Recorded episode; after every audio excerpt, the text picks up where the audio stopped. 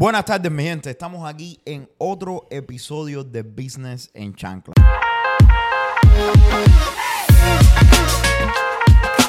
Por si tú no lo sabías, la semana pasada tuvimos un entrenador de perros y hoy tenemos uno de los que ya ha entrenado. ¿Cómo estás, Ludwig? Buenas tardes. ¿Cómo estás, mi hermano? ¿Cómo te sientes? Bien, bien. Bueno, me siento bien. Con un dolor de muela, sin dormir mucho, pero me siento bien. Pero había que venir. Había que venir. que Tarde, pero venir. Like, bien tarde. Yo estoy esperando aquí desde las 9 de la mañana. Me hizo llegar a las 9 de la mañana, mi gente, y llegó a las 11. Y aún estamos aquí para, para hacer el podcast, porque hoy es una ocasión especial, aunque para Ludwig no, pero para mí sí, es una ocasión especial. Hoy nosotros vamos a publicar el capítulo número 21 del podcast.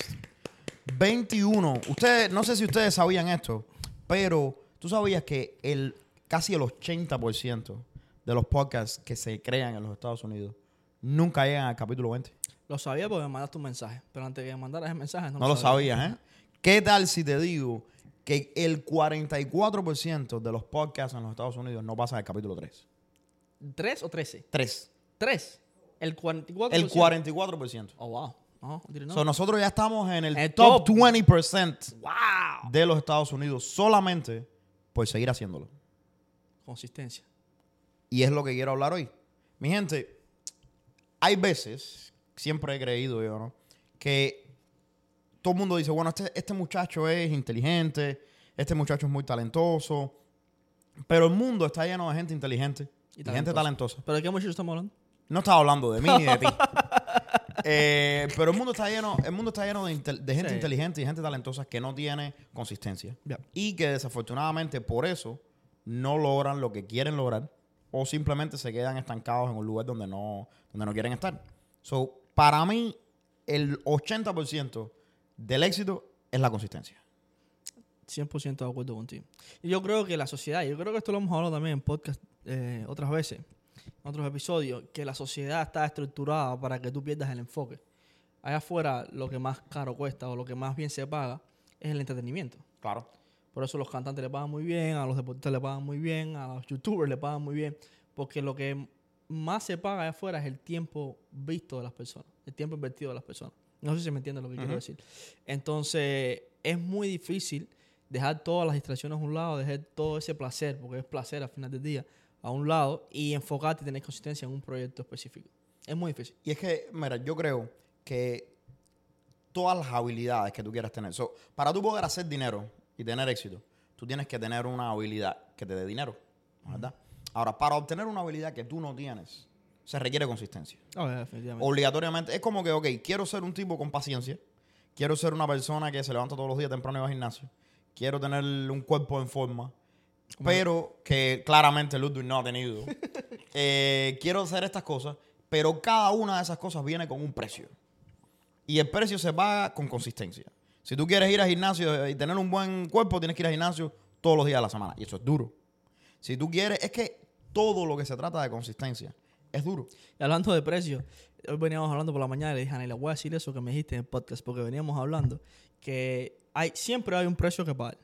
So, pagar, cuando tú estás gordo, tienes que pagar el precio de estar gordo.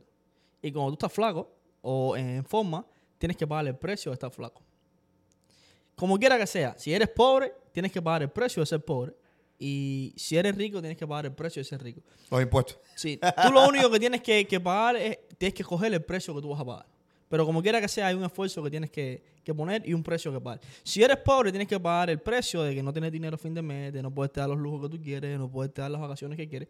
Y si eres rico, tienes el precio de que te van a venir demandas, vas a tener problemas en los negocios, vas a tener problemas con los empleados, vas a tener problemas con los taxes. Son, siempre hay un precio que pagar. Pero está en ti escoger qué tipo de precio vas a pagar. y todo, y todo, todo, la reducción de ese, de ese costo y adquirir ese tipo de habilidades que te van a llegar, que te van a llevar a donde, a poder reducir el costo ese que estás pagando, todo se trata de ser consistente. Fíjate si es así que yo estaba pensando, ¿no? Yo decía, bueno, voy a ir a la esquina de mi casa y voy a comer ensalada. Me gusta la ensalada que hay en la esquina de mi casa, me hace falta bajar la barriga. Y voy a ir cinco veces a la semana. Cada vez que voy, lo único que tengo que hacer es caminar, ir y comerme la ensalada. Y aún así, es difícil encontrar la consistencia para ir ahí y comerte algo. A la mayoría de la gente tú le dices, oye, ve a este lugar todos los días, tómate un café. Y mucha de la gente no son capaces ni de hacer eso. Es increíble lo difícil que es para un ser humano ser consistente en una tarea por largo tiempo. Estoy hablando, yo te digo, te despiertas todas las mañanas y haz 10 planchas cuando te despiertes. Y la- el 80% de la gente no lo hace por una semana. Aunque ahí tengo que discrepar un poco contigo. Es difícil antes de lograr el hábito. Pero después de lograr el hábito, es fácil. Yo creo que depende, brother.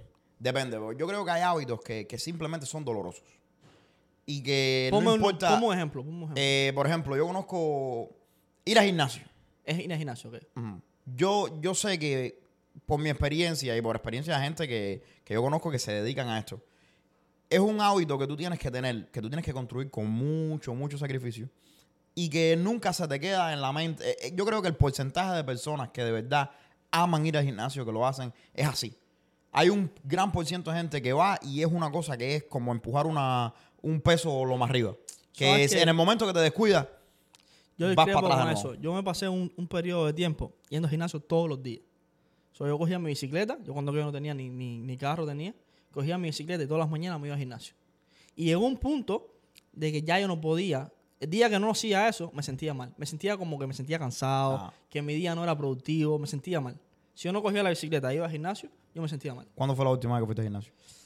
De- Entonces me Bueno, estás dando la razón. Bueno, la última vez que fui al gimnasio fue hace dos días. entonces me estás dando la Pero razón. consistentemente hace muchos años. Pero entonces me estás dando la razón. No, Hay pero cosas que, eso lo aunque que rompí. tú crees que tú puedes ser, que tú eres consistente, te- pero son stuff. No, no, pero eso lo rompí cuando me operé.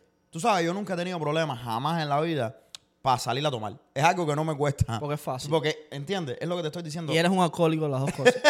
La gran mayoría de las cosas que, que requieren, ¿tú me entiendes? Que requieren alto, sí, alto sacrificio, es difícil mantenerlo. ¿eh? yo hacer una pregunta. Ir a la oficina, para ti.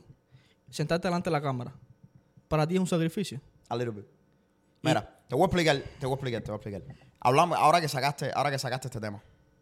Ahora que sacaste este tema, yo ayer estaba hablando de que esta semana yo estaba un poco fuera de mi de mi, de mi agua. No sé por qué. eh, he tenido una semana esa en que yo tengo el horario y yo ejecuto. Yo soy de la gente que miro el horario, ejecuto el horario al pie de la letra. Yo no, yo no me paro a pensar si me siento bien o mal, o si quiero hacerlo, si no quiero hacerlo. Yo hago lo que hay en el horario.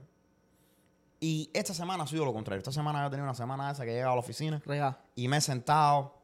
Y, y sin, porque hay veces que uno no puede ejecutar el horario porque hay cosas que te, ¿Te que te hacerlo? impiden hacerlo. Pero esta semana no.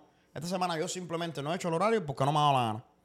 He me he sentado en la oficina y me he parado, a, estoy cansado, no me siento como que quiero hacer esto, no me siento como que quiero hacer lo otro. So, es el viernes, ayer, ayer yo estaba por la noche, estaba, ayer yo me desperté de mal humor. Me desperté en candela, toda la gente que me- se encontró conmigo durante el día tuvo un problema conmigo. Like, me desperté y Marisa. yo me desperté and I choose violence yesterday. Estoy hablando de... Me fajé me fajé hasta con un tipo que me trajo un delivery de pizza. Porque el tipo eh, se confundió de eso y me llamó con mala actitud y me dijo, oye, tú no estás aquí, no has cogido el teléfono. Entonces, eso me, me molestó. Y bueno, pero escucha esto. El tipo, yo- el, oye, el hombre yo le dije, Cere, ¿cuál es el problema que tú tienes? y ya al final nada, le di su propina, que sé yo, le dije. Oh, "Oye". ¿le diste propina? Sí, no, yo, yo la gente de eso siempre lo doy propina, no importa, porque es duro, bro. Entonces, tú sabes que he tenido una semana de esa. Y una de las cosas que yo me... Tú sabes, me senté y dije, coño, ¿qué es lo que me, está molestando esta semana? Y una de las cosas que a mí me cuesta mucho trabajo es ir en vivo en TikTok. Eso es uno de mis trabajos. Es algo que yo está probado por los números de mi negocio, que mientras más voy en vivo, más dinero hago. Y sin embargo, es algo que me cuesta trabajo. A mí me gusta estar delante de las cámaras, a mí me gusta grabar el podcast, a mí me gusta hacer los videos, a mí me gustan todas esas cosas, pero cuesta trabajo igual. Eh, eh, yo me siento todos los días en el carro mío y hago un video. Eso igual cuesta trabajo. Me gusta y lo hago y me sale bien la mayoría de las veces. Pero aún así, yo tengo que sentarme activamente todos los días y decir, tengo que hacer el video de hoy. Yo realmente tendría que prestarle a- atención específica a eso que me está diciendo, porque realmente no me he puesto a, a analizarlo de una manera objetiva. Pero yo soy una persona de hábito. Yo a veces corro mi día en, en automático. Sí, sí, sí, sí, claro. Y si yo logro desarrollar un hábito, por ejemplo, levantarme a las 5 de la mañana, es una cosa que a mí me gusta. Claro. Y ah, últimamente no lo estaba haciendo por las niñas. y- o, o sí lo estaba haciendo, pero no lo estaba haciendo de la forma en que quiero hacerlo. Levantarme a las 5 de la mañana cuando yo logro conquistar ese hábito, para mí es algo que me sale sin Natural. alarma, sin alarma. Ya, ya el cuerpo como que se me adapta y esa es la hora que me tengo que levantar. Independientemente sí, a la sí, hora sí. que me vaya a dormir. Yo- Y hay cosas así que, me- que no me cuestan tanto trabajo una vez que coja el hábito. El, el gimnasio es una de ellas. Yo sé que si yo voy al gimnasio, no por 21 días, eso los Ah. 21 días para mí no funciona. Pero Pero hacerlo como 90 días. yo tengo que hacerlo como tres meses. Y no yendo tres veces a la semana. Tengo No, que ir no. todos los días. Aunque sea a la, a la estera a correr. Levantarme a la misma hora y ir todos los días. Yo empecé hace poquito y ya llevo. Voy para la. Esta va a ser la sexta semana. que Cuando yo hago eso, el día que no voy, me siento mal. Estás correcto, estás correcto, pero es bien fácil recaer. Es como, Mm. es, como, es lo, que, es lo que te digo, sí, se vuelve parte de todo eso. Pero es como un alcohólico. ¿Me entiendes? Que llevas 10 años sin tomarte un trago, pero un día te tomas un trago y es para atrás. Déjame decirte, lo fácil siempre va a ser más Claro, atractivo. claro. Y, y va a ser siempre lo que el cuerpo quiere escoger, la mente quiere escoger. Porque no tienes que hacer ningún esfuerzo para, para lograrlo. Ir al gimnasio toma un esfuerzo. Ir y construir un, un negocio toma un esfuerzo. Ir allá afuera y hacer lo que tengas que hacer construye un esfuerzo de tu Claro. mente y de tu cuerpo. Ahora, sentarte en el sofá de tu casa a una película no constituye ningún esfuerzo. So, Eso siempre va a ser lo, lo más fácil. Y lo que te saque de tus hábitos. Tú sabes que en la parte de los negocios, yo, eh, me- yo he hablado con muchísima gente, igual que tú, de dueños de negocios. Y todo el mundo tiene su estilo diferente, todo el mundo tiene su, su manera, su filosofía atrás del negocio. Hay gente que hace unas cosas diferentes, otros de otras. Pero lo único que tiene todo el mundo en común es que son perseverantes, Y gente rara. consistentes, muy consistentes. Los dueños de negocios más eh, exitosos que yo he visto son gente extremadamente consistente. Y rara. Bueno, raro no sé. He Sí. conocido a unos raros, otros que me han parecido normales. Yo cuando, cuando indago, porque yo, yo sí siempre quiero ir a, a lo, a lo que te hace perform. eh, ¿Cómo se dice perform? eh, ejecutar las cosas. Ejecutar las cosas a, a 100%. Y cada vez que indago, tienen, tienen cosas raras. Cosas que tú se, las tú se las dices a alguien normal y es como que tú haces eso por las mañanas o tú haces eso para motivarte o tú miras este tipo de cosas. Y te sorprenderías que cada, cada dueño de negocio que tiene éxito en su negocio, tiene éxito en su industria, tiene algo específico que ellos como que se anclan a eso y, y no dejan que eso se vaya. Es como un hábito. Cuéntame el tuyo. No, no te, Cuéntame el tuyo, porque yo sé que tú eres rarísima. Mírate. no te lo puedo decir. Cuéntame el tuyo. ¿Qué es No lo que tú haces por las mañanas? ¿Un quickie? Corta eso. Corta eso. ¿Un quickie por las mañanas? No, pero yo tengo, yo tengo uno que es hablar solo. ¿Tú hablas solo? Ya. ¿Tú te imaginas que tú te despiertes por la mañana y te encuentres al personaje este en calzoncillo en la cocina hablando solo? Eso es una imagen preciosa. Dios mío. No, pero sí, sí hablo solo mucho yo. A veces me siento que necesito ir a un lugar a hablar solo. Yo cojo y, y me, me siento, por ejemplo, si me levanto bien temprano, todo el mundo ya está durmiendo, y es verano, me siento en el patio y empiezo a hablar conmigo mismo. Empiezo como que a autorreflexionar sobre las cosas que estoy haciendo bien y las cosas que estoy haciendo mal. Ok. Yo no, yo creo que tú no, tú le puedes mentir a todo el mundo, pero no te puedes mentir a ti mismo. You could try. You can try, pero no te, va, no, le vas a, no te vas a mentir a ti mismo. Entonces tú cuando sales de afuera siempre estás poniendo como un papel y un rol que tienes que jugar. Cuando sales de afuera tú pones el rol de empresario, el, el dueño de Mr. Craig. Claro. Cuando estás adentro de la casa es el esposo de Marisa. Cuando estás con los amigos eres el amigo de, de Rolando, el amigo de tus amigos. Pero cuando estás contigo, eres tú. Y a ti no te puedes decir mentiras. Entonces yo trato al menos todos los días pasar un tiempo conmigo y analizar mi día y analizar las cosas que yo estoy haciendo. Las buenas y las malas. ¿Me suena? Pero hablo solo y a veces me, me oigo en el mismo. Y la gente, Yanela me, me dice, tú estás hablando solo, ¿verdad? Y yo, sí. Tiene que abrir un podcast que se llame Me, Myself and I. Misma Cefana. ya. Mira, yo te voy a ser sincero. El, yo no sé, ahora me, me- me tienes pensando.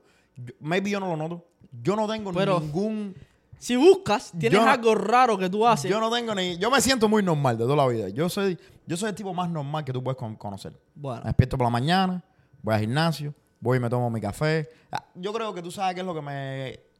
qué es lo, lo mío. Que yo no tengo ningún problema haciendo exactamente lo mismo todos los días. eso es algo raro. Eso es, like, a mí no me hace falta despertarme y yo no me digo, ay, me hace falta hoy trabajar afuera o ay, no quiero estar en esta oficina. O- jamás en la vida. Yo hago, yo soy la persona más aburrida. Si tú me sigues a mí, tú me puedes matar a mí. Si tú me estás buscando para matarme, tú me vas a poder matar en cualquier hora del día porque yo hago exactamente lo mismo todos los días. Yo me despierto por la mañana a la misma hora, voy al gimnasio, me voy de gimnasio a la misma hora, voy a la misma cafetería y como lo mismo. Me voy y me monto en el carro a la misma hora, manejo por la misma ruta, llevo a la oficina, hago exactamente lo mismo cada día. Y después me voy, llego a mi casa y hago lo mismo y me acuesto a la misma hora y veo la misma serie. Y eso no Yo lo veo todo igual. Eso no es raro. No, brother, a mí me gusta. So, a mí lo que me jode es cuando la gente me saca de mi rutina. Verte ver, ver el padrino 18 mil veces no es Brother, raro. tú sabes que yo puedo ver, Ver Los Sopranos no es raro. yo puedo ver una película 10 veces. Y cada vez que veo la película veo cosas nuevas. Eso es raro. Para mí eso es bien raro. No. A mí me gusta, y bueno, tú, tú, tú te das cuenta de cuando hablas conmigo, yo cuando tengo un diálogo contigo tengo 10.000 referencias de 10.000 películas diferentes, pues se me quedan grabadas en la mente. Yo cada vez que veo una película es como que estoy absorbiendo contenido. Es increíble eso. Vamos para atrás que nos estamos yendo de- del tema. La consistencia. Consistencia, papi, ve las películas consistentemente. Consistentemente. Eso es una de las técnicas de Mr. Krabs para mantenerse consistente. No, no, serio. Dame un- una, una técnica que tú uses para mantenerte consistente en algo que tú quieres lograr en la vida. O dime algo que no has logrado que estás usando una técnica específica para mantenerte consistente en eso. Bro, yo, yo creo que yo no sé todo lo que yo quiero ser, pero yo sí sé lo que no quiero ser. Ahí estamos igual. Entonces, yo creo que eso es lo que, el miedo ese, es lo que me, yo uso para que me impulse a hacer las cosas que no quiero hacer. Yo sé que tengo que trabajar todos los días porque si no, me voy a convertir en esa persona que no quiero ser. Entonces, yo tengo como ese, como ese juez en la mente, ¿ves? Que, ok, mucho, mucho, mucho trabajo me va a llevar a ser una persona que yo quizás no conozca. Pero si no trabajo, yo sé que me voy a convertir en esta persona que de verdad que no quiero ser Y que sí conoces. y que sí conozco. Entonces, mi trabajo es mantenerme alejado de quien yo no quiero ser. Así de simple. Yo cojo y digo, me despierto, yo no quiero ser, por ejemplo, cuando yo estaba en la, en la high school, aquí en los Estados Unidos, yo era un tipo super fun. Yo era el tipo que tiraba las fiestas, yo no hacía las tareas, yo no estaba en nada de eso. Sí, era the cool guy. El, el, el tipo, tú sabes, todo el mundo, las- los parties de muchachos. El chacal de Union City. La locura, la locura, ¿tú me entiendes? Y entonces, brother, llegó el último año de la, de la high school. Y todo el mundo se iba para la universidad. Y entonces yo salí de la calle un día, salí de la, de la high school, de la, de la secundaria un día, y veo un chamaco con tremenda mala pinta en la esquina, que tiene una bicicletica, que tiene un pitbull al lado, que estaba esperando a la novia que saliera de la universidad, de la high school. Y ese tipo tiene que haber tenido 20, 30 años. Oh, wow. Entonces yo miré a ese tipo y yo dije, eso es lo que yo no quiero ser. Yo no quiero ser... ¿Y cuando vio tenías carrera o no? No, yo no tenía nada. Yo, yo, en aquel- yo estaba en la secundaria, yo no, no, no, no sabía ni si iba a aplicar para la universidad. Yo lo único que hacía era tomar todos los días por ahí y, andar de fiesta en fiesta. Pero llegó un momento en final de año que ya yo vi que todo el mundo Tenía su dono. tenía su para dónde ir. Iban a estudiar esto, iban a estudiar lo otro y yo estaba ahí. Y la gente pasó de reírse conmigo a reírse de mí.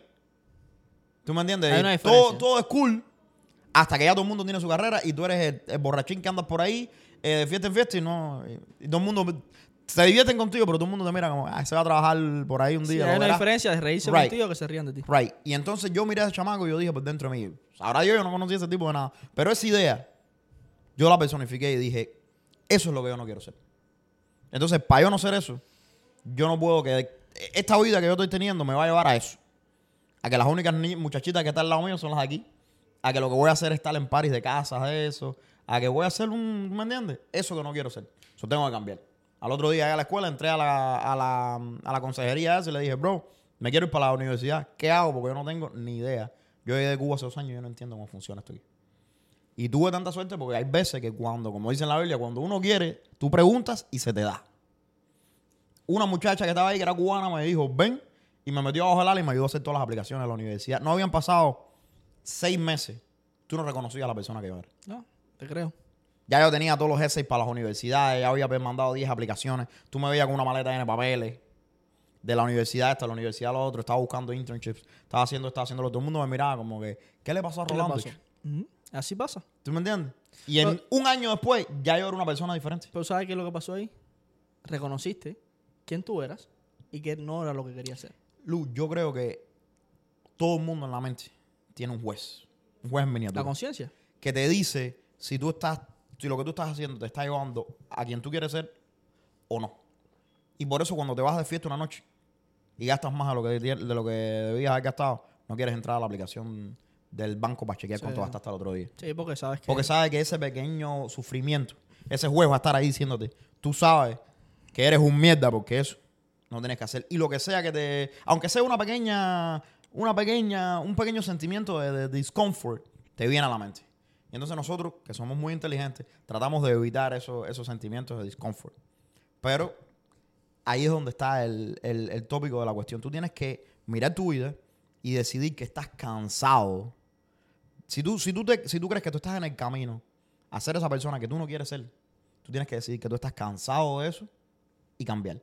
Pero lo primero que tienes que hacer es decidir que estás en el camino equivocado y que estás cansado de eso. Por lo que pasa aquí es lo siguiente. Yo creo que la mayoría de la gente de afuera, y nos pasa a nosotros también, escogemos ese camino. Decimos, eh, esto es lo que no quiero ser, o no, no quiero estar donde estoy, y esto es lo que sí quiero ser, o este es el norte que quiero coger. Y empiezo mañana. Pero mañana vuelves a tomar malas decisiones. Y mañana vuelves a decir lo mismo que haces hoy. Y la pregunta aquí es cómo salir de ese, de ese juego mental de, bueno, hoy es el último día que yo estoy haciendo esto. Bro, yo creo que todo se, se- Yo creo que eso solamente pasa cuando, cuando tú no estás cansado de verdad. Yo estoy- Hay, hay gente no. que hay gente que dice, ah, sí, no, eh, tengo que salir de esto, pero no quieren decir eso. Yo creo que cuando tú eres un tipo que tú miras tu vida y you're disgusted. Tú miras y dices, coño, soy un mierda, brother. En mi opinión, y te estoy hablando, no es nada, en mi opinión, yo estoy supuesto a hacer estas cosas y estoy aquí. ¿Por qué? Porque soy un mierda, porque lo que he hecho no ha sido lo que yo tenía que hacer. Yo me lo decía cuando yo vine de Cuba. Ok, pero ahí, ahí vamos, vamos, vamos un poquito para atrás. Ahí no, no todo el mundo está en ese nivel mental. Yo creo que debes llegar ahí. Pero ese, ¿Cómo? ese Ah, es el problema, porque si no, si no la mayoría de la gente fuera exitosa. La mayoría de la gente cuando, y te digo que no- yo creo que a mí me ha pasado un punto de, la, mi vida, y a ti seguro te ha pasado igual, que nos hemos mirado y hemos Me ha tratado, pasado varias veces. sí, pero hemos tratado de justificar es, esa situación con un problema externo que no somos nosotros. Y ahí está el problema. Porque cuando tú dices, ok, lo que estoy haciendo está mal, pero es culpa mía. ¿Sabes? El que tiene que cambiar esto soy yo. Claro que sí. Pero cuando tú te sientas y dices, mira, yo soy un mierda, todo eso que tú estabas hablando, yo soy un mierda, estoy weak, no voy al gimnasio, no hago esto, no hago dinero, tal, tal, pero no es culpa mía, es culpa porque yo soy un inmigrante, es culpa porque yo soy, no hablo inglés, o es culpa porque mis padres no me apoyan, o es culpa del gobierno, o es culpa de la crisis. Cuando empiezas a culpar a un tercero, yo creo que es el momento de estanque tuyo. Ahora, cuando te sientas y dices, es mi culpa, ¿qué puedo empezar a cambiar? Y empiezas a cambiar una cosa pequeña en toda esa maquinaria. Y luego pasa también que decimos, ok, es mi culpa, quiero cambiarlo todo el mismo día. Y te levantas y un día vas al gym, te lees un libro, eh, abres y escribes el script de un y negocio. te dura un día nada más. Y te dura un día nada más. Porque es imposible, Cambiar todo en un día. es imposible. Mira, yo creo que eso que tú estás describiendo es un problema que nosotros tenemos socialmente grande. Tú, tú ahora mismo estás viendo los- la juventud, ¿no? Todo el mundo está muy concerned con el cambio climático. Todo el mundo está concerned con, con los pobres, con la, con la economía. Con, yo conozco gente de la universidad mía que tú hablas con ellos y te pueden decir por qué la economía está mala, por qué el cambio climático y van a manifestaciones del cambio climático. Eh, son el vegano, porque las vacas y el planeta. Y todos esos son problemas válidos. Pero tú los miras a ellos personalmente Y no tienes congruencia. son gente que no trabajan, son gente que no hacen nada por ellos. Y entonces te das cuenta de que es eso lo que está pasando. Tienes una persona joven que no tiene su vida donde, donde quiere y entonces lo que está haciendo está reflejando los problemas que él tiene en todos estos problemas grandes que están fuera del control de ellos para no tomar responsabilidad por lo que está pasando en su vida. Entonces, ¿por qué no tienes trabajo? Porque la economía está mala. ¿Por qué no te compras una casa al lado del mar? Porque, la, porque el, el nivel del mar va a subir y ¿para qué? ¿Por qué, por qué no vas allá afuera y, y te encuentras un trabajo? No, porque yo soy latino y hay racismo. ¿Me entiendes? Entonces, al mismo tiempo, hay otra gente que están en, la misma, en el mismo juego que tú, que sí lo están haciendo. Entonces tú lo- le tiras todos estos tipos de, de, ¿cómo se llama? De privilegios. Tienes estos privilegios, por eso es que lo haces. Y todo el mundo tiene privilegios. La vida tiene, te- le da privilegios a gente Yo creo que todo el que vive en los Estados Unidos ¿Me tiene un privilegio. todo el mundo tiene. Yo tengo el privilegio de estar en los Estados Unidos. Pero dentro de los Estados Unidos hay gente que tiene más privilegios que yo. Oh, claro. Hay gente que tiene menos privilegios que yo. Es la vida. Entonces tú no puedes fajarte contra las reglas del juego. La vida es injusta. It's just the way it is. No se puede cambiar. Va a ser injusta contigo. Va a ser injusta después que tú te mueras. Era así antes de que tú nacieras. O Era peor. así antes de que tu mamá y tu papá nacieran. O peor. Entonces, si ya estás aquí, tienes que jugar por las reglas que hay. ¿Tú me entiendes? Entonces, ¿qué es lo que es mi, mi racionalización de eso? Toma responsabilidad por lo que sea que puedes tomar responsabilidad y cambia eso. El otro día, que tú dices eso, el otro día me molesté bastante. Yo estoy en un proceso de depuración de tiempo. Ok. Estoy en. Borro las redes sociales del teléfono, o sea, la aplicación, y trato de no pasar el día entero, o sea, mi, día laboral, trato de no ver las redes sociales. Yo tengo que hacer la little bit more of that. trato, entonces cuando llego a la casa, entonces las, las descargo de nuevo y entonces eh, eh, empiezo a interactuar con las redes sociales, a consumir contenido, whatever. A ver mis memes. Sí, a ver los memes tuyos y todas las cosas que me mandas por DM. Pero durante el día trato de desconectarme completamente de las redes sociales. Pero el otro día, llego a la casa, bajo la red, eh, Facebook creo que bajé y veo un cubano, un, un paisano de nosotros, hablando como que el hombre trabajaba de madrugada y, estaba molesto con este país. Porque todo había subido. eh, los precios en, el supermercado habían subido, la renta habían subido, el seguro del coche le había subido, el seguro del carro le había subido, creo que 300 pesos, una cosa de esa. Y él estaba como echando las culpas a este país porque todas esas cosas subieron. Entonces él ahora se tenía que encontrar otro trabajo para poder suplir las necesidades de él. Y llevaba cinco años en este país. Y yo me pongo a pensar, ok, en cinco años, trabajando de madrugada, tú no fuiste capaz, esto en, en mi reflexión y hablando solo, Claro. de coger un poco de dinero. Ah, cuando tú le veías, le veías la cadena, cadena, pues. le veías la ropa de marca. So, tú, no, tú no pudiste sacrificar esos placeres eh, momentáneos para coger un poco de dinero, un poco de, de- de esa, de esa liquidez que te entra por tu salario, ponerla a un lado y tratar de mejorar tu situación. Y otra pregunta que yo me hacía, ¿qué hiciste tú en estos cinco años? ¿Qué habilidad aprendiste tú estos cinco años? Porque tú trabajas de madrugada, vamos a decir que tú trabajas de 9 de la noche a 6 de la mañana. Tú te acuestas a dormir a las 6 de la mañana y te levantas a las 5 de la tarde. ¿Qué haces tú de 5 de la tarde a 9 de la noche? ¿Qué habilidad nueva tú aprendiste? Web PlayStation. jugar PlayStation, está en las redes sociales. Si tú lo que exactamente, si tú lo que estás haciendo no te gusta, la pregunta no es por qué este país no da más facilidades. La pregunta es qué estoy haciendo yo para salir de mi situación. Y por eso te pasé cinco años haciendo lo mismo, subieron las cosas y tú estás en la misma situación. Brother, lo dice la Biblia. La salvación es individual. Si no te salvas tú, nadie te va a salvar. Acuérdate de eso que te estoy diciendo. Entonces, hay yo entiendo, mira, yo entiendo que, que la vida es dura, que hay muchísimos problemas que yo no entiendo. Y que, por supuesto, hay situaciones y situaciones. Yo, de verdad que a mí no me gusta dar una, una respuesta para todas las situaciones porque hay situaciones duras, de verdad.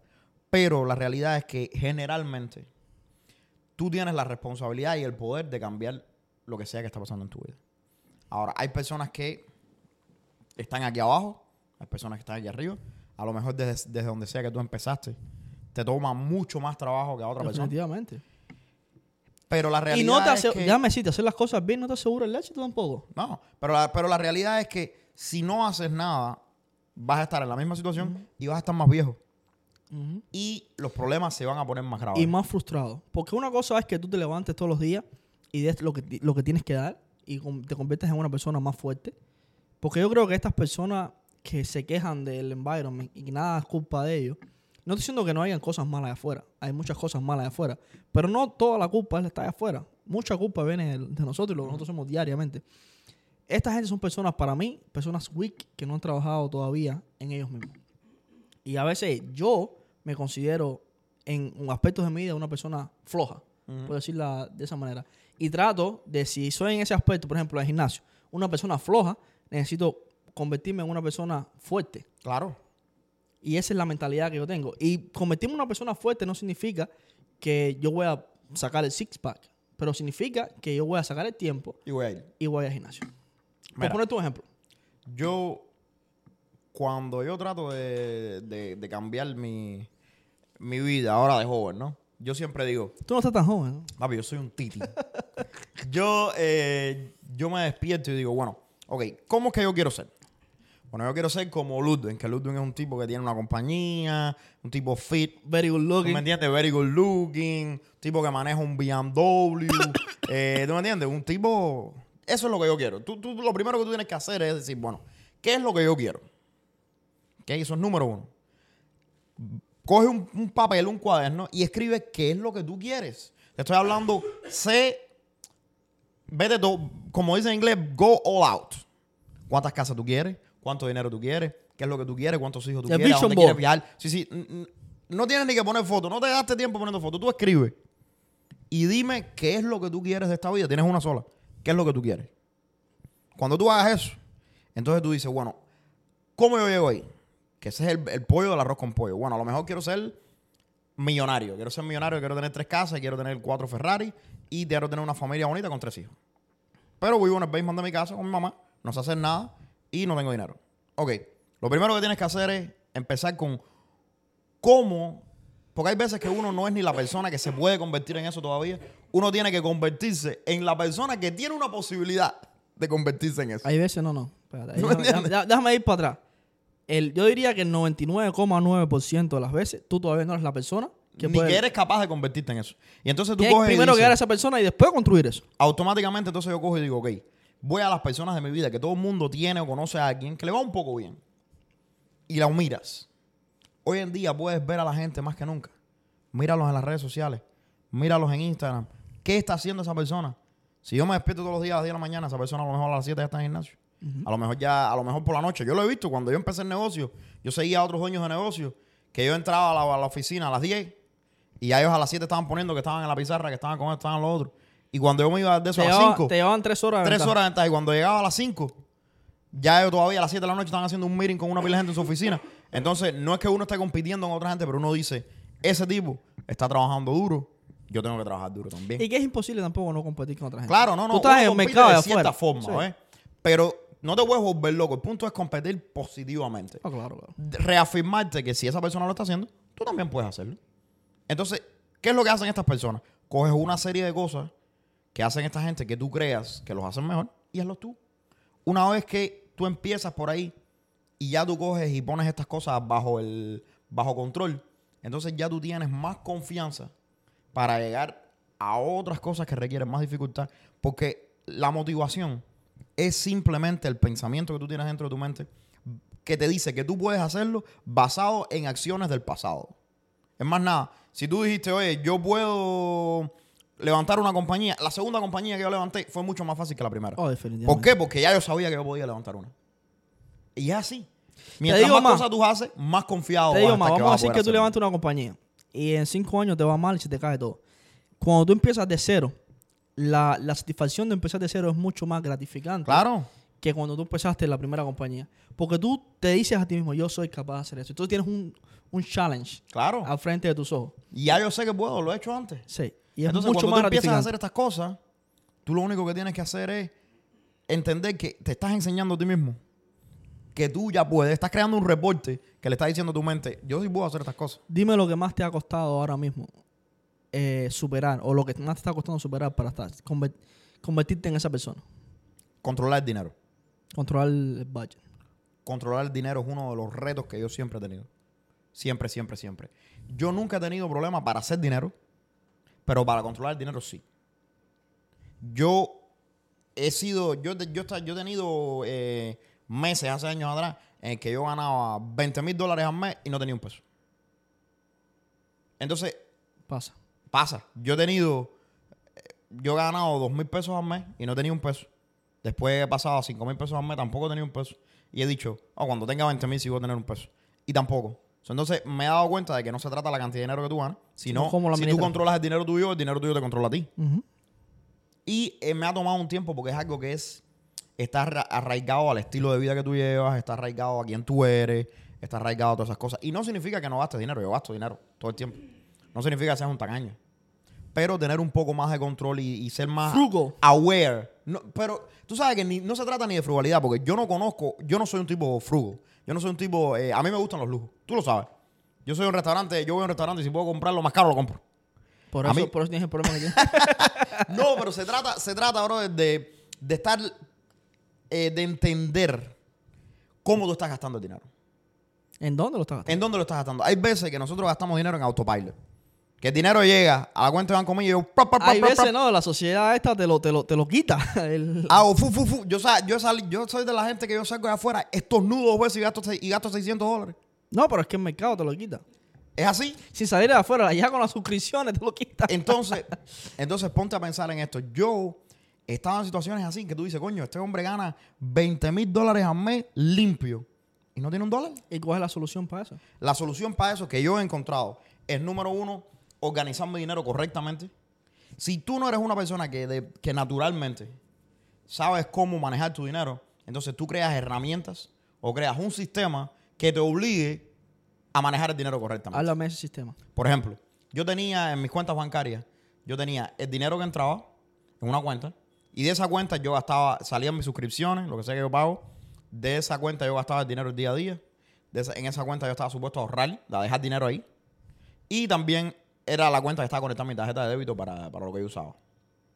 Wrong. Entraba todo el dinero y el dinero salía y yo no sabía ni si era... No podías controlar. No me alcanzaba ni el dinero. Yo decía, bueno, tengo que pagar, tengo que pagar aquí un, un cargo de gasolina y yo no tengo dinero. Y cuando tú chequeabas al statement, no, no habré cobrado. Cuando tú chequeabas al statement, no, 20 mil pesos salieron, 20 mil pe- 20 mil pesos entraron, 20 mil salieron. 25 salieron. Exacto, entonces tú te quedas como que, pero ¿qué es Tengo esto? 5 deudas de tarjeta de crédito. Entonces, ¿qué es lo que yo hice? Separar las finanzas. Hay una cuenta en la que entra el dinero. Calculamos cuánto es que yo gasto al, al- al mes. Y nada más que entre el dinero a esa cuenta, Tienes un budget. va para el dinero que yo gasto al mes. Y eso me permite controlar. Tú sabes que hay lugares que te cobran más, que te cobran más. So, yo sé que si algo pasa con esa cuenta, alguien me cobró más de lo que tenía que cobrarme. Yo So, pongo esos ahí, son tus gastos. Sí, yo pongo ahí exactamente los, los billes míos al mes. Pan, tanto dinero. Si esa, si esa cuenta se va menor, Si eso se sobregira, algo pasó. Algo pasó. Después tengo una segunda cuenta, que es mi cuenta de spending. A mí siempre me gusta tener dinero en, en cash o en efectivo, una, tarjeta de débito. Vamos a decir, yo pongo ahí un dinerito que yo sé que, que está dentro del budget, que es lo que yo voy a gastar este mes, de aún, así de esa cuando se te manera. acaba, ya tú no puedes Yo gastar. sé, yo sé que no, que no es eso. Entonces después, yo tengo una cuenta de ahorro, que es mía, y ya está. Entonces, ponte a pensar qué tan simple y entonces qué es otra cosa me impido. ¿Con qué ando en la billetera? Con mi tarjeta de débito que está conectada a esa cuenta que es para gastar. Y con una tarjeta de crédito que, by the way, dentro de los billes míos, está una cierta cantidad de dinero que es para pagar esa tarjeta de crédito completa, todos los meses. Que es la cantidad completa de la tarjeta de crédito. So, ¿qué es lo que pasa? En esa cuenta de, en esa cuenta de poner, de poner dinero para gastar, si yo necesito, si yo sé que yo gasto en mi día a día 3 mil dólares en un mes, en vez de poner 3 mil dólares, yo pongo 1.500 pesos en efectivo y los otros 1.500 pesos van para la cuenta de los billes. Ok. Y entonces cuando yo gasto esta tarjeta que tiene 1.500, ya son 3 mil y yo sé que de esa cuenta que está ahí, esos 1.500 se van a pagar. Ok, ya entendí. ya. ¿Tú me entiendes? Porque a mí me gusta usar mucho mi crédito. Entonces ya. Igual, pero ¿sabes qué me pasó a mí últimamente? No nos pasó que nosotros todos estamos usando las tarjetas de, de crédito para ganar puntos de vuelo, para ganar cashback y esas cosas, porque tenemos, gracias a Dios, tenemos un crédito bueno y nos dan tarjetas que son bastante Anda con buenas. Mr. Credit, papi, ¿qué tú crees? Y entonces, de hecho, ahora voy a coger la, la Platinum de, de American, La American Express. Express. Y hace rato estaba tacañando, porque vale como 700 pesos Vale al, como mes- 600. al año. Pero ustedes la usan, ustedes viajan mucho, o sea, ustedes le decimos. No, y me di cuenta que muchas de las cosas que te cubre la tarjeta ya las estoy pagando. Claro. Por ejemplo, Global Entry. Esos son 200 pesos al año que yo estoy pagando. Y esa tarjeta Esa te lo tarjeta Entonces hay cosas que como quiera que sea, tú estás pagando esos 600, 700 pesos al año. No, esa tarjeta está hecha que si tú la usas, te da mucho negocio. Exactamente. Ahora, Esos 600 pesos valen la pena. pero lo que me pasó con esto, tenía otra tarjeta, eh, no me acuerdo cuál era, después te la, te la enseño, que ahí pusimos todo, los gastos de oficina, pusimos todas las finanzas ahí. Y eso fue uno de los mayores errores que hicimos. Porque después usas los fondos para otra cosa y te queda el, el gasto ese ahí, ¿no? No, que no controlamos, porque yo soy bastante organizado con las finanzas. Yo desde que Ganela me conoce, hace ocho años, Sí. yo soy una persona estricta con el dinero y siempre me queda dinero en el bolsillo. A mí no. A mí siempre me falta. No, no, yo cuando, cuando Yanela me conoció, yo tenía mi caja fuerte y mi caja fuerte tenía dinero. Siempre. Yo nunca me he quedado sin... ¿En dónde la tenías? No te puedo decir. yo nunca me he quedado sin flujo de, casa, de, caja. He he tenido deuda, no estoy diciendo que no. He tenido más de 25 mil dólares en deuda. Pero siempre me he manejado para tener mi flujo de caja y Ah. las deudas las he ido pagando poco a poco y he hecho lo que he tenido que hacer. Pero ¿qué pasó con esa tarjeta? Que todo pasaba ahí. La comida pasaba ahí, el- Todo. la renta Eso pasaba ahí. rápido. Brother, llegó un punto que teníamos casi 15 mil dólares en la tarjeta y dijimos, ¿y esto qué cosa es? Porque ahora teníamos que pagarlo de, Ah, de una. palo. Porque esa tarjeta tiene intereses. Sí, sí, claro. Y dijimos, no, no, espera, espera, hay que parar de usar esa tarjeta por muchos puntos que te dé. No, no, claro. A ver, el, el punto es ganar, usar los puntos en gastos que tú vas a hacer de todas formas. No, no gastar para usar para ganar yo le dije a Nelly, a, no a- a este paso vamos a ir a Bali gratis. a este paso vamos a ir a... No, porque empezó ella a gastar, empecé yo a gastar. Y entonces los dos con la tarjeta de crédito, poniendo de todo. Todo Right. lo compramos y iba para esa tarjeta. No, de ninguna otra cuenta sacaba dinero, sino de esa tarjeta. Y esa tarjeta se aumentó y no la íbamos pagando para atrás. Yo sé, yo Entonces sé. dijimos, vamos a pararla, vamos a sacar la American Express y ahora vamos a poner un, un límite de, de spending. Ahora lo que vamos a hacer es sacar la tarjeta, todavía no lo hemos hecho por vagancia. Eh, ella va a tener un límite de spending y yo voy a tener un límite de spending. Y ya. Entonces, Ya la- se paga en full. no, y vamos a poner los, los gastos que tenemos, pero los gastos que tenemos están cubiertos por la cuenta de negocio. La cuenta de negocio. So, eso automáticamente eso va a pagar la tarjeta de crédito. Entonces, el spending que tiene ella, el spending que tengo yo, es un mínimo, que es lo que nosotros gastamos. Claro, claro. Para, como tú dices, blow it off. Para gastarlo en lo, en lo que No tú se quieras. trata de que tú no gastes lo que necesites gastar. Sino que controle se lo que trata de que tú sepas, tú dices, ok, esto es lo que yo gasto y estar preparado para hacer no, eso y y, no, controlarlo. y como decimos nosotros, no tirarte el peo más alto que Claro, claro, claro. ¿Sabes? Tú no puedes, eh, si tú ganas dos mil dólares, no puedes gastar tres mil. No, no, 100%. Gaste mil quinientos y vuelta Igual de 500. Yo te digo, así, eso, eso a mí fue, es una de las cosas que todavía siempre me ha costado trabajo. ¿Tú me entiendes? Ya no, gracias a Dios, hace unos años ya Y me... en términos de habilidad, ¿qué esa es esa habilidad que tú dices? Mira, he peleado durante años con esta habilidad y todavía no puedo conseguir. Sea, ¿qué, qué es ese reto que tú tienes? Porque yo tengo uno que me está dando el cocote y me, me molesta. Háblame. Pero di- dime el tuyo. Hmm, tengo que pensar, bro. Hay, tantas, hay tantas cosas que yo he hecho. El mío es el inglés. El inglés. El mío es el inglés. Brother, métele mano al inglés. Tú hablas inglés bien. yo no hablo inglés como a mí me gustaría hablar inglés. Tienes que hablar más en inglés. Yo me gradué de la universidad, Ah. Y yo, yo sé inglés y cuando salgo al mundo yo hablo inglés. Right. Pero el problema mío con el inglés, y no es el acento, la gente me dice, ah, no, es el acento que te... El acento a mí no me importa, sino la elocuencia y la fluidez de Ahora, palabras. ahora hablo inglés. Yo siento como que yo estoy estoqueado en el inglés y mientras menos lo practico, Más mal se pone. más mal se pone, brother. Bro. Y eso me da una frustración tremenda. Y no, y no, lo- no he logrado in- integrarlo a, a una de las cosas que, que yo tengo que hacer semanalmente para mejorar y estar en el nivel. Tú que yo sabes qué es quiero lo que tiene, cómo, me, cómo lo resolví yo, porque a mí me pasaba igual. Yo soy un tipo que, como tú, habla mucho. Y me, me, me- era como una patada por donde tú sabes No, que y no los recursos hablar. míos en español son muy buenos. Sí, O- o yo considero pero que son buenos. en los negocios que te hace falta, de Te hace falta. Especialmente en esto que hacemos nosotros, que te hace falta, de verdad. Llegas a una parte en que la, te hace falta el inglés. No, y luego estás sentado con gente que están en, están en otro nivel. Ajá. Y tú estás tienes que sentado con, eso- con esos 5 dólares de inglés que tú tienes. Y, No, y que se te traban las ideas y entonces a Y la te hora, empiezas a y la hora de poner las ideas en práctica, de, eh, de hablar de las ideas, no puedes presentar la idea correctamente. Eso y me pasa. Eso a mí me mata, bro. Pero tú sabes qué es lo que... Tú sabes Y llevo años sucede. peleando con eso. ¿Tú sabes cómo yo hice eso? La tienes atrás de las cámaras. Yo, en mi casa, 90% de las veces hablo inglés. Sí, Yo con Marisa, en el 90% de las ocasiones hablo inglés. sí pero Yo con el niño, hablo inglés. Yo con todo el mundo que puedo hablar inglés, hablo inglés. yo ya no hablamos inglés. No es que, te digo, no es que no hable inglés. Pero tienes que tener esas conver- porque no, no solamente se limita al día a día. No, no, no. Tienes que tener Esas conversaciones, técnicas. técnicas, tú las tienes que tener con ella. Mm. Yo con Marisa tengo las conversaciones esas. Yo cojo y le digo, "Oye, mira, esto es lo que yo Oye, quiero, Marisa habla inglés. this and that". Marisa no habla inglés, pero, pero lo entiende, pero lo entiende. Yo te hice el cuento. Tú sabes que la primera vez que cuando yo empecé con Marisa estábamos discutiendo un día. Y yo cuando discuto, generalmente discuto en inglés. Cuando... eh, lo que es raro, ¿tú me entiendes? Déjame hacer un paréntesis. Él discute en inglés, en español, y si lo pone más para allá, hasta en ruso discute. Pero con, con mi pareja, con mi pareja, yo generalmente cuando tengo un- una discusión en inglés, ¿me entiendes? trato que sea en inglés. Y últimamente, no sé si es algo que me pasó en la mente, cada vez que hay algo que es difícil de hablar, yo cambio para el inglés. No sé por qué. Me siento como más seguro hablando de un tema difícil en inglés que en español. Maybe porque la capacitación tuya la cogiste en inglés, no en español. Tal vez. Porque en realidad mi primera lengua es español y yo hablo mejor español que inglés. Entonces, échate esto. Yo cojo, yo cojo y le digo a Marisa, estamos discutiendo la primera, una, de las primeras discusiones que tenemos. Y yo le digo, porque esto es así, así, así, así, así. En inglés estoy hablando, pa, pa, pa. ¿Me entendiste? Porque si tú no entiendes en inglés, te lo repito en español. Muchacho, eso fue como darle una patada en el corazón a esa mujer. Esa mujer se levantó de la cama de un solo brinco licenciada. y me dijo, yo soy licenciada ingeniera química de la Universidad de Bla, bla, bla. Yo hablo más inglés que tú, infeliz. Tú eres un pobre proleto de... Más nunca en la vida yo le he dicho a Marisa nada del inglés. Porque la muchacha se pone, uh, le di directamente en el orgullo. Y ahí sacó el inglés que ya. Muchacho, no, no, ¿para qué? Entonces, ¿qué es lo que sucede con esto, brother? Yo, gracias a Dios, el inglés, a pesar de que yo todavía tengo un acento bastante fuerte. Y eso, pero yo el inglés lo he, lo he, lo he, lo he puesto bastante. Eso es lo que pasó a mí también, que me metí. Yo llegué a este país más viejo que ustedes. Ustedes llegaron con 17, 15 Sí, años. Yo yo llegué 17. ya 22 años.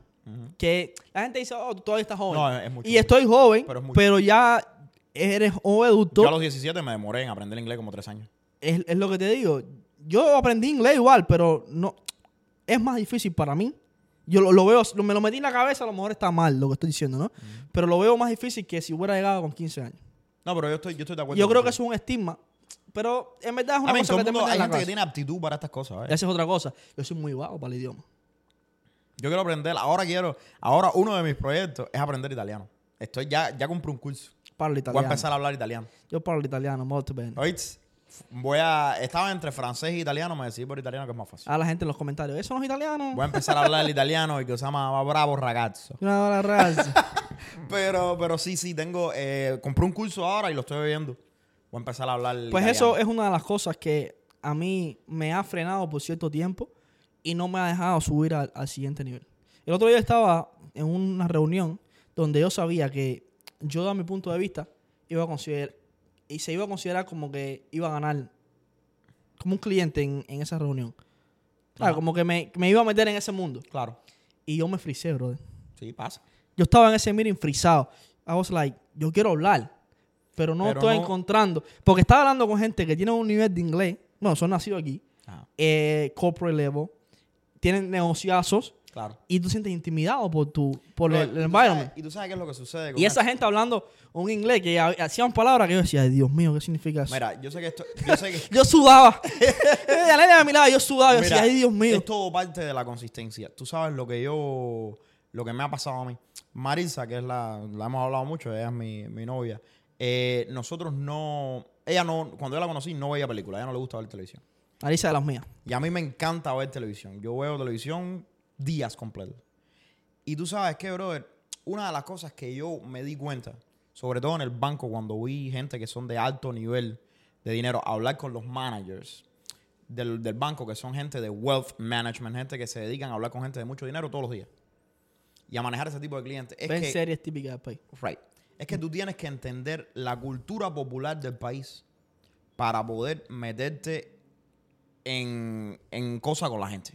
Si tú eres de, si tú eres cubano, aunque, sin tú darte cuenta, cuando tú hablas conmigo, tú y yo compartimos una cultura. Y hay chistes que tú vas a hacer que solamente los van a entender los cubanos. Cuando tú estás aquí en los Estados Unidos, pasa lo mismo.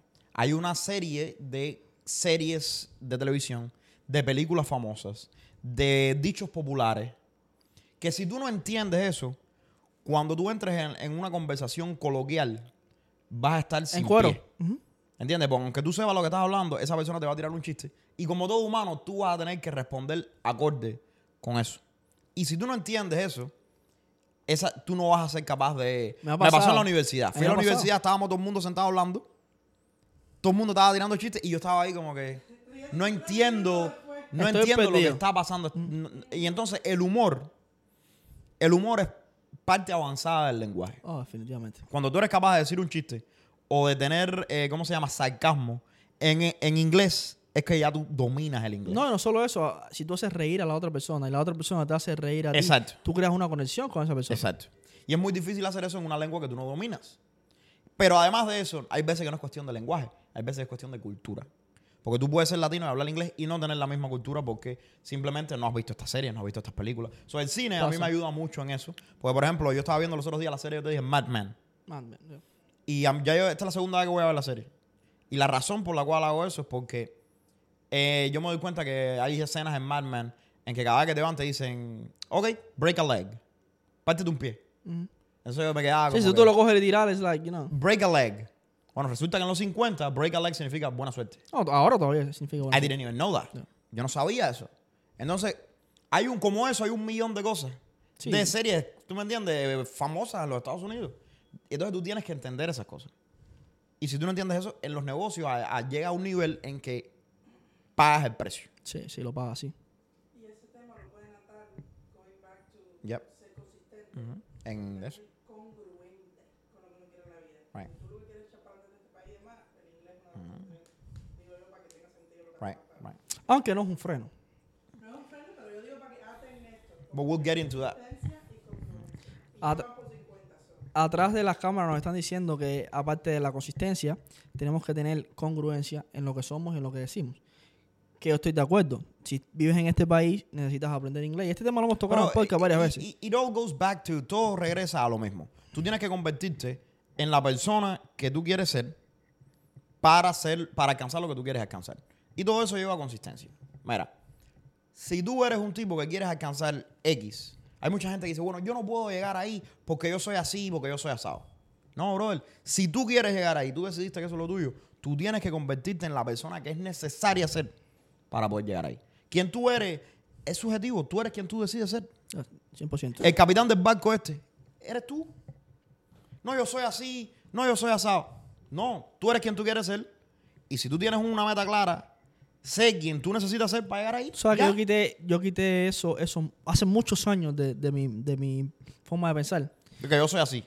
Cuando yo estaba en, mi, en mis 18, 19, ah, te voy a decir hasta mis 22, yo decía, no, yo soy así, a mí me va bien así y a mí nadie me cambia.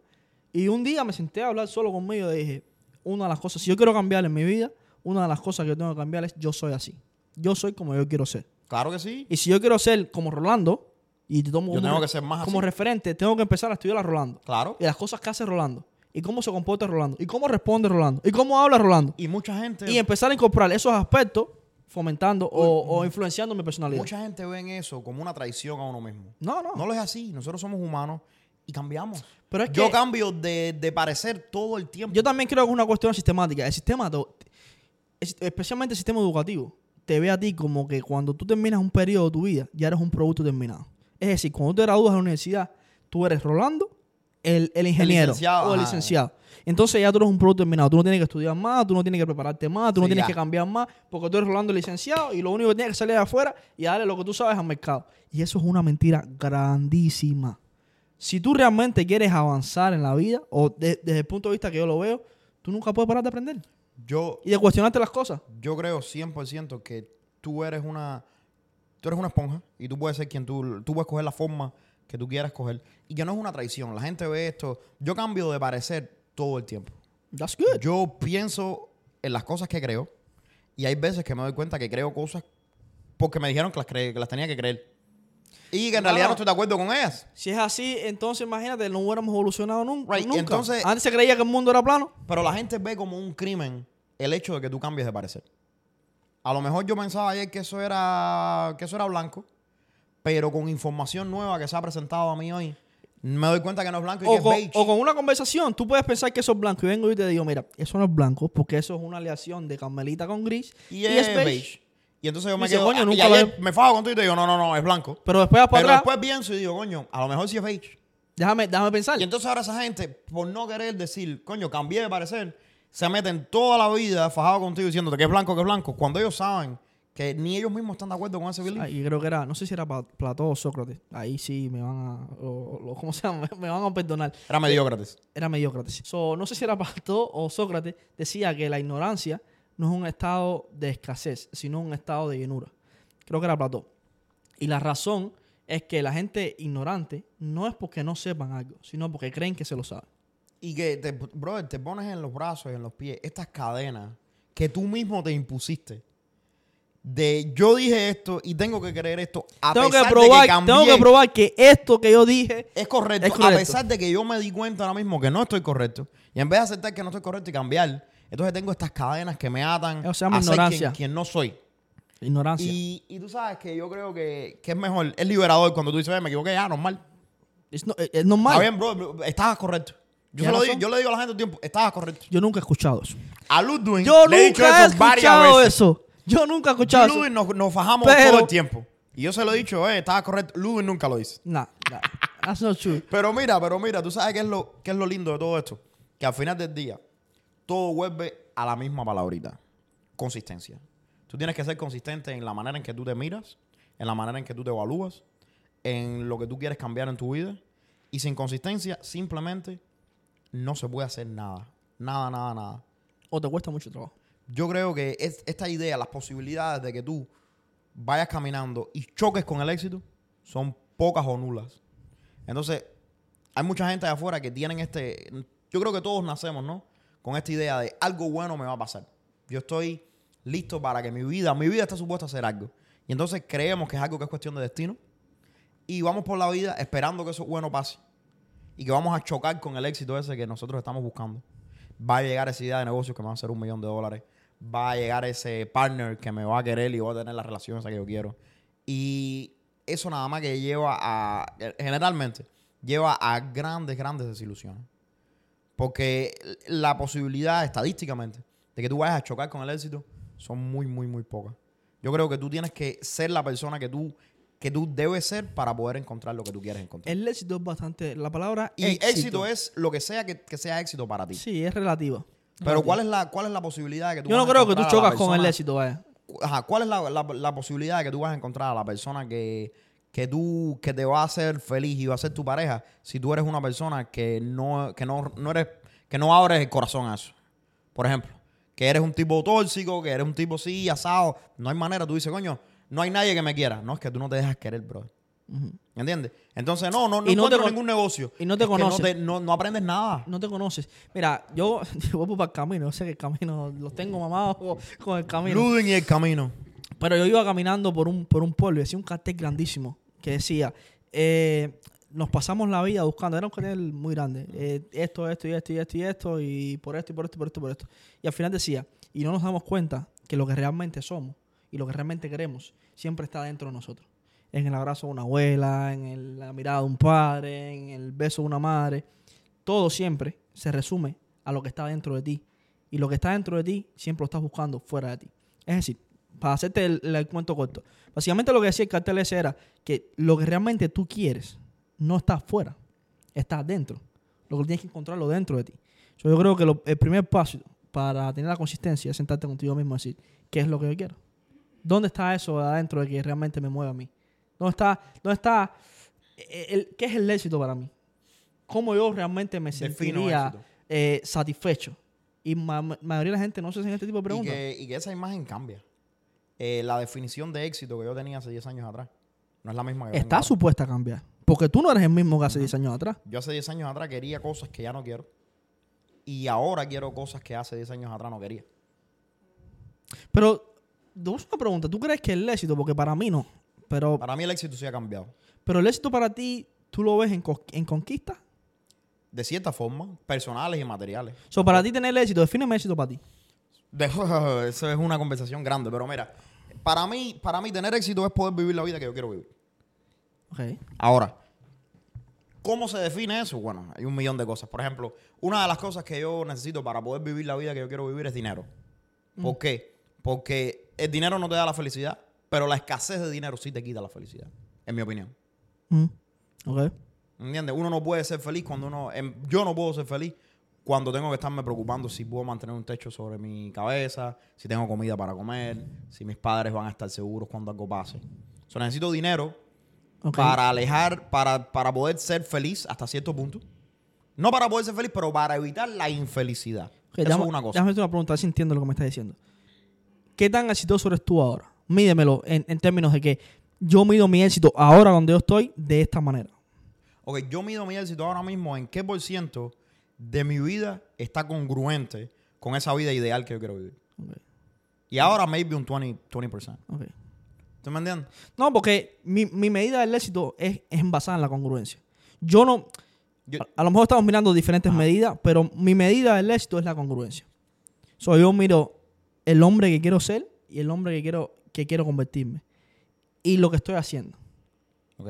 Y si lo que estoy haciendo está en congruencia entre el hombre que soy y lo que quiero ser, yo me considero una persona exitosa. Eh, y no yo- tiene nada que ver con, con los logros que tengo. Yo no, yo tengo una idea diferente. So, yo tengo. Y, y ojo, mi gente, éxito y felicidad no es lo mismo. No, no, no. Yo soy feliz aunque no he alcanzado el éxito ese que yo sí, quiero. sí, es que no tiene cosa ¿Me con la otra. entiendes? No tiene nada que ver una cosa con la otra. El proceso te da felicidad. Yo soy una persona muy feliz, amo la vida que yo tengo. Pero cuando yo digo éxito absoluto, yo sí lo mido en conquistas. Yo mido el éxito en que, ok, yo quiero ser una persona que tiene esta vida. Entonces la vida que yo tengo ahora, yo la tengo que transformar a sin ser. Pa, pa, pa, pa, pa, Pulir la piedra hasta bruta. que, ajá, hasta llegar a que esa vida mache con esta vida ideal. Pero que entonces tú la mides en términos, por ejemplo, a ver si tú entiendes lo que me estás diciendo. Eh, comprar tu Ferrari, un ejemplo te estoy poniendo. Parte. Eso forma parte del éxito mío. Sí, pero ¿qué es lo que pasa? El, el- ¿Cómo tú lo mides? yo- Porque no estoy entendiendo cómo lo mides. La vida que yo, que yo ambiciono no tiene, no es, no es nada así de material tanto, güey, de, de yo quiero tener un Ferrari, yo quiero tener un Rolls Royce. No, no realmente. ¿Cómo entonces, cómo tú So, dices, yo, soy ejemplo, exitoso o yo voy a ser exitoso? Yo siempre he soñado con tener una vida en la que yo tenga la libertad de, eh, de viajar por el mundo, un ejemplo. Yo puedo viajar cuando yo quiera. Yo puedo coger y decir, tú sabes, yo me, yo me desperté por la mañana hoy y quiero de- tomarme café, tomarme un café en un cafecito pequeño al lado del Mediterráneo en Positano. Y yo quiero poder estar sentado ahí y saber Que mis bien. negocios están trabajando, que mis padres están seguros, que mis hijos están yendo a la escuela y que todo está bien. Eso es el éxito Para ti. para mí. De tener esa libertad absoluta, no, porque no hay nada como libertad absoluta, pero eso. Una pregunta. Ajá. ¿Qué pasa si ese café no te lo puedes tomar en el en Positano, pero te lo puedes tomar en Hoboken? En donde yo quiera. Pero- yo tengo que tener la posibilidad de tomarme café donde yo quiera. Pero vamos a decir que tú no te lo puedes tomar en Positano. Te voy a poner un ejemplo Ah. crudo. No, no tienes los recursos eh, monetarios para tomártelo en Entonces no Positano. alcanzado el éxito. No eres exitoso todavía. Ok. Ya- ya- no, es que no soy exitoso. No soy 100%, no he alcanzado mi visión 100% del éxito que yo quiero. Soy, son, eh, tengo un porcentaje exitoso. A lo mejor no estoy en Positano tomándome un café, pero tengo mis, mis compañías también, mi negocio está bien. Es lo que te digo, no estás en. Positano, pero estás en Hoboken Exacto. y tienes las mismas Sí, sí, sí, circunstancias. Sí, sí, sí. Y yo soy muy apreciativo de esas cosas. Pero soy cortante al punto de que no he alcanzado ese 100% que yo quiero. Y yo no sé, eh, parte de mi, gran parte de mi duda que alguna vez voy a alcanzar ese éxito completo. ahí, ahí es donde iba, porque yo ¿Tú cuando mido el éxito, yo tengo do- dos medidas. Tengo el éxito que realmente es medible Ajá. y el éxito que es imposible, de medir. de medir. Entonces, el éxito que es imposible de medir, yo nunca lo voy a alcanzar. Y yo hice paz con eso. Claro. Yo cuando me siento soñar, porque también tengo un periodo de, de, de sueños, que me siento soñar en, en grande, Grande. en explotar la cabeza. Aunque yo, yo sé que muchos de esos sueños, yo nunca los voy a alcanzar. Porque no me va, o, o sí, who Never know. Never know. Pero sé que son sueños que si yo te los cuento a ti, tú dices, Ese tipo está loco. tú estás loco. No, yo igual. Yo Tú- tú estás- Yo tengo sueños que tú dices, ese tipo está quemado. Tú estás, yo, yo me siento como Pinky Cerebro, like, let's, let's conquer the world. Y yo sé que muchos de esos sueños, porque son demasiados, no tengo tiempo en la vida para alcanzar. Pero la razón por la que lo hago es que es la única forma de que yo me siento que estoy como que avanzando en la vida. No sé si Tú sabes que mi, hace mi- congruencia a lo que estoy diciendo. mi posición de. Mi percepción de éxito ha cambiado con los años mucho de, de poder a placer. De poder a placer. Ajá. De poder a placer. ¿Qué te parece? Mira, Yanela nos está enseñando una cámara ahí. ¿Queremos escalar la montaña esa? Dice que hay que tumbar el podcast. Mi gente, yo quiero poder tener un podcast hasta que yo quiera. Sí. Sin que nadie me diga que corte. ¿Tú me entiendes? En producción está diciendo que pagas dinero. Never mind. Túmbalo, túmbalo. ya queremos, ya tenemos Ya el queremos. tiempo. Pero no, cierto. Antes de cerrar poca tengo un reto que lanzarte. Dígame. Pero termina, termina, termina. No, no, lo único que quiero es que mi, mi percepción de esa vida, ¿no? Fue mucho más de yo quiero tener poder a yo quiero poder hacer. Que, es que yo creo que es una... Van de la mano, pero no es lo mismo. Porque- relacionado, pero cuando uno empieza a, a soñar o uno empieza a, a- a estar incómodo con la situación de uno, uno siempre mira el poder como Una la manera de poder La primera cosa de shape, conquistar. right. Porque es la, la- cuando tú tienes un, cierto poder, tú tienes poder de cambiar las cosas. Y no te das cuenta, o tienes una, una lección, pero no te das cuenta que no necesariamente teniendo un poder absoluto. Es que tú no puedes controlarlo todo. Exacto. Pero, pero te estoy hablando de que, por ejemplo, eh, eh, cuando se trata de, de- de poder, me refiero no poder de, de, de, de elección, sino poder de hacer que, De que las cosas pasen. elementos actúen de una manera que no actuarían si tú no ejercieras ese poder arriba de Yo ellos. entiendo. Y así es como uno empieza a, a- a soñar. Yo quiero llegar aquí para tener el poder de cambiar esto, esto y esto. Right. Pero no te das cuenta que a veces llegas ahí y no tienes el poder de No, y cambiar que, y que- esas cosas. y que ese poder que tú estás tratando de, de obtener, que yo estoy hablando, viene con un precio también. Sí, todo viene con precio. Y entonces, no sé si quiera pagar ese precio. That's, that's a sabes- question. That's a question. Tú That's a sabes, question. I'm not so quite sure. Y muchas veces el precio es la privacidad. Ajá. O la seguridad de tu O la familia. seguridad de tu familia, o qué tan, o qué tan bien tú duermes. O los delitos esos que salieron en Miami. ¿Tú me entiendes? Es así, es así, es Sí, así. sí, sí. Entonces, yo te digo, eh, cambia, y, cambia. Y, cuando te conviertes en padre, por lo menos me pasó a mí cuando me convertí en padre, como que la vida se, se te replantea, porque ya tú no estás viviendo para ti, tú estás viviendo para otras personas. Increíblemente, bro, te cambia de la noche a la mañana, porque ya ese, ese poder que tú quieres alcanzar o es- esas metas que tú quieres alcanzar ya se ven comprometidas o no están en congruencia con la vida que tú estás viviendo. Yo le voy a poner un reto a la gente. Mi gente, pónganme en los comentarios. ¿Cuál es la. un- en una oración nada más. Descríbeme cuál es tu versión personal del éxito. Tú- en los comentarios. ¿Cómo tú mides el éxito? ¿Cómo es que, si cuando tú miras tu vida y tú dices, esto es lo que yo defino como éxito, pónmelo, pero te lo voy a poner difícil, déjamelo en una sola oración. Una sola oración, así que piénsala, No, hasta yo tengo que pensar eso. para que sepa. Yo también. Hasta yo tengo que pensar eso, porque en una sola oración no puedo definirlo. Bueno, a mí la congruencia entre lo que soy y lo que quiero llegar a ser. No, Bueno, no sé, piénsalo y ponlo en los comentarios. Lo voy a hacer, lo voy a hacer. Cuéntame, dime qué era lo que me ibas a decir. Ok, como tú empezaste el podcast diciendo que este es el podcast número 21, Ujú. hemos como pasado un, eh, un- una marca. ¿Cómo se dice eso en inglés? Un- Una meta. no, no, no, pero en, inglés, eh, like, stone, A milestone. mi- milestone. Mire, estoy, me- Estás aprendiendo, estás aprendiendo. eh. Ah, hemos pasado ese- esa, esa meta, esa marca, y yo creo que es hora de cambiar el, el juego. Estoy de acuerdo. So, el podcast, nosotros lo empezamos, mi gente, como una jodera. Es una cosa que queríamos hacer espontáneamente, creíamos que le iba a añadir valor y lo hemos hecho bastante bien. Le añadió valor a la gente de afuera, le, le añadió valor especialmente a la comunidad de nosotros que habla español. Pero yo quiero que, como nosotros somos con- unas personas congruentes, unas personas que en nuestro día a día siempre estamos buscando cómo mejorar, yo creo que debemos ponerle un poquito más empeño al podcast. Quédense conectados. Quédense porque conectados porque va a venir la versión 2.0 del podcast, donde vamos a tratar o vamos a hacer todo lo que está en nuestras manos para que este podcast suba de nivel y ya no sea una cosa amateur, sea una cosa más profesional, donde la calidad del contenido va a ser un poquito más, mucho mejor, donde los invitados van a tener que dar un poquito más de lo que han venido dando. Y estamos trabajando, mi gente, estamos trabajando en una nueva dinámica que, le- que les va a gustar a ustedes mucho, que va a tener mucho más de mucho más de nosotros hablando de temas como estos. Y va a tener, porque yo creo que, que mucho de lo que nosotros hacemos aquí es el enfoque de este podcast es ayudar a las personas que quieren comenzar sus negocios a comenzar. Y gran parte de esto se trata de cambiar la manera en que pensamos. Y quitarte todos esos prejuicios que tienes en la mente. So, yo quiero que este, este podcast se vuelva, se vuelva eso. Vamos a tener nuestros invitados, pero va a venir una, una dinámica diferente. Así que quédate conectados porque vamos a estar haciendo Business en Chanclas 2.0. Ludwig, este ha sido el capítulo 21. Mi gente, ustedes están listos para la segunda. Ustedes están listos para la segunda temporada. ¿Tú estás listo? Yo estoy listo. Yo también estoy listo. Pues mi gente, nos vemos en el próximo capítulo de Business en Chanclas. Déjame en los comentarios qué te parece y déjame en los comentarios si estás listo. Business en Chanclas 2.0. Nos vemos.